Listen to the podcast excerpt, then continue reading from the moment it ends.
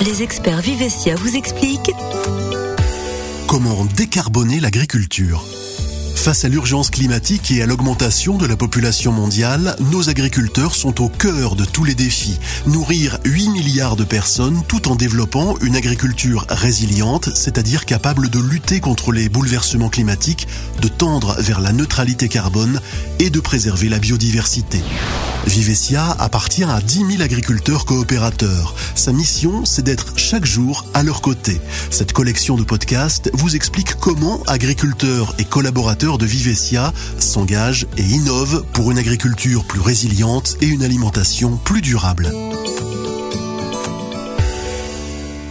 L'expert qui nous rejoint aujourd'hui s'appelle Armand Gandon. Bonjour Armand. Bonjour Gilles. Vous êtes expert agronome chez Vivesia et vous accompagnez les agriculteurs pour réduire leur empreinte carbone. Alors, en quoi consiste précisément votre métier? Alors, j'accompagne les agriculteurs au quotidien pour essayer de réduire leur impact carbone et donc leur impact sur euh, l'environnement, sur les émissions de gaz à effet de serre, puisque l'agriculture est un contributeur euh, au réchauffement climatique. Une devise qui vous anime Alors, on pourrait dire, euh, avant de commencer un régime, on monte sur la balance. Donc, avant, en fait, de commencer à mettre en place des plans d'action pour réduire nos émissions de gaz à effet de serre, il faut déjà commencer par les mesurer. Alors si on reste sur cette image, Armand, que dit la balance quand on parle d'urgence climatique à l'échelle du monde et pour la France en particulier? L'urgence climatique, elle est là. Hein. À l'échelle de la planète, euh, eh bien la température moyenne a augmenté d'1,1 degré depuis euh, les débuts de l'ère industrielle et c'est considéré comme un niveau de réchauffement qui n'a jamais été observé depuis euh, au moins 2000 ans d'après le GIEC. Le GIEC, les experts climat de l'ONU. Euh, donc l'urgence climatique, on est vraiment dedans et maintenant il faut agir. L'agriculture est une partie de la solution, on va y revenir, mais ne nous voilons pas la face, Armand, elle est aussi une partie de la cause. Effectivement, l'agriculture émet des gaz à effet de serre puisque l'agriculture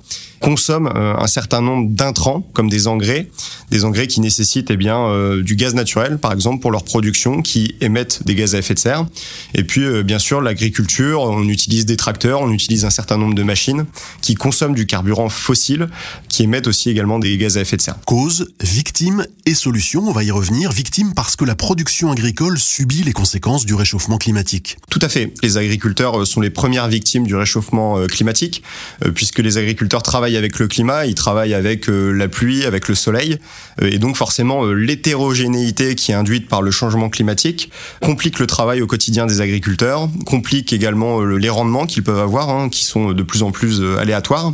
Et donc effectivement, euh, les agriculteurs sont les premières victimes du changement climatique, mais peuvent être également une solution, puisqu'on va le voir, mais les agriculteurs permettent à leur niveau de réduire les émissions de gaz à effet de serre et de stocker du carbone dans les sols. Donc pour réduire l'empreinte carbone globale de l'agriculture, il faut agir à la fois sur le volume des émissions et sur le volume de captation de carbone. Tout à fait. Sur le volume des émissions, les agriculteurs peuvent surtout réduire leur consommation d'intrants ou les optimiser, puisque l'objectif c'est quand même de toujours produire, de produire l'alimentation hein, qui nous nourrit tous. Et puis bien sûr, ils peuvent aussi stocker du carbone. Alors comment ils stockent du carbone? Eh bien, ils cultivent des plantes. Ces plantes euh, fixent du CO2, donc du dioxyde de carbone, à travers le processus assez simple qui est la photosynthèse. Et donc ce CO2, une fois que l'homme aura récolté les plantes pour euh, utiliser le grain pour euh, nourrir le monde, ces plantes restitueront au sol une partie de ce carbone qui a été fixé qui sera du coup stocké sous forme de matière organique dans les sols. Si je comprends bien, la plante capte le carbone de l'air, elle le digère et elle va aller l'enfouir dans le sol. Exactement, c'est une machine euh, très très efficace et l'homme d'ailleurs toujours pas retrouvé de machine plus efficace pour stocker du carbone que euh, ce que font les, les plantes. Alors pour stocker du carbone, quels sont les leviers avec lesquels les agriculteurs peuvent agir? Alors déjà pour euh, stocker du carbone, il faut apporter du carbone au sol. Donc comment on apporte du carbone au sol? Déjà, il faut cultiver des plantes et maximiser la quantité de carbone que ces plantes vont fixer. Donc ça, ça se fait notamment à travers le rendement, qui est un très bon indicateur. Plus un agriculteur va avoir un rendement élevé, plus il va restituer de carbone à travers les résidus des plantes qu'il restituera au sol.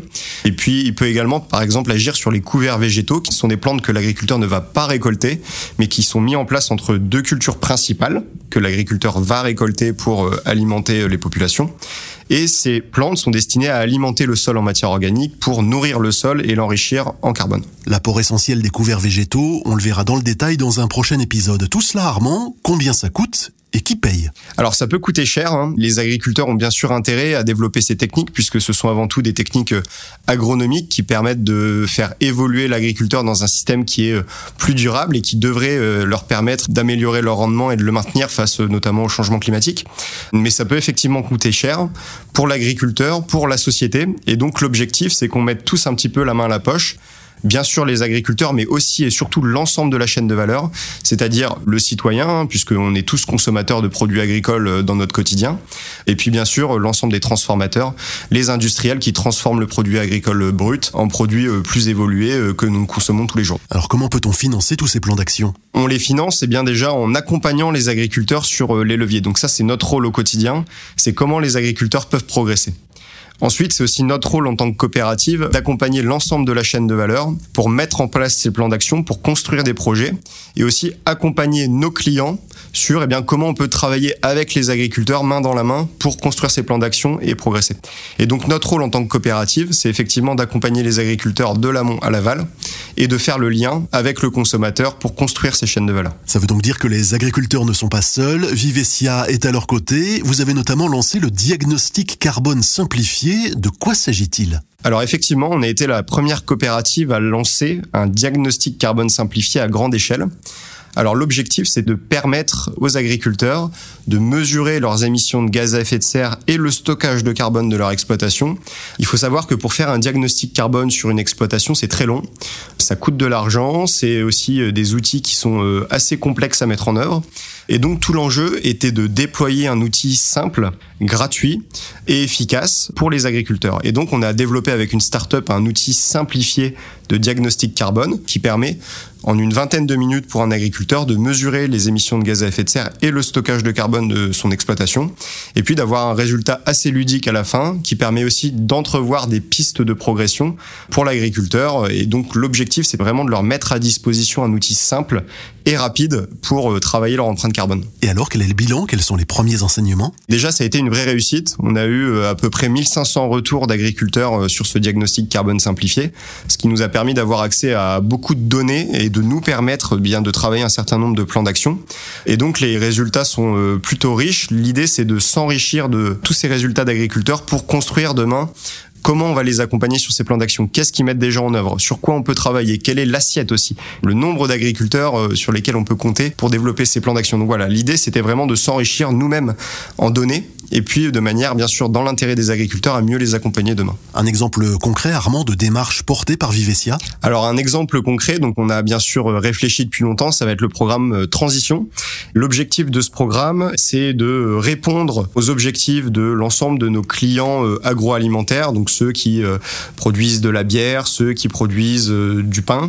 C'est de répondre à leurs attentes vis-à-vis des émissions de gaz à effet de serre notamment, mais pas que. Aujourd'hui, on parle aussi de biodiversité, on parle aussi de santé des sols et puis d'accompagner les agriculteurs sur ces pratiques. Et donc l'objectif, c'est de réunir les enjeux de l'agriculture et de ses euh, différents clients euh, agroalimentaires au sein du programme Transition et de construire autour de ça l'accompagnement agronomique, technique et économique qui permettra à l'agriculture de se décarboner et aussi euh, du coup à nos clients de progresser sur ces enjeux. Au final Armand, on comprend que réduire notre empreinte carbone c'est une urgence à l'échelle de la planète pour limiter au maximum le réchauffement, mais c'est aussi une opportunité pour l'agriculture. Tout à fait. Un agriculteur est avant tout victime du changement climatique. On a vu que c'était aussi euh, en partie la solution, l'agriculture, de par notamment la photosynthèse. Et donc c'est une opportunité pour les agriculteurs et ça devra l'être. Au sens où si ce n'est pas une opportunité, ça veut dire que ce sera une obligation. Et euh, là, la photo n'est pas tout à fait la même pour les agriculteurs. Donc il faudra faire en sorte que ce soit une opportunité. Et euh, par cela, je dis simplement que ces pratiques devront être financées par l'ensemble des citoyens et donc l'ensemble des chaînes de valeur. Merci beaucoup Armand. Gandon, on comprend bien que les agriculteurs figurent parmi les acteurs de la lutte contre le réchauffement climatique tout en produisant une agriculture plus durable. Et pour relever tous ces défis, ils peuvent compter sur Vivesia qui œuvre chaque jour à leur côté. Pour en apprendre encore plus, je vous encourage à écouter les autres épisodes de Grain de Culture. À très bientôt.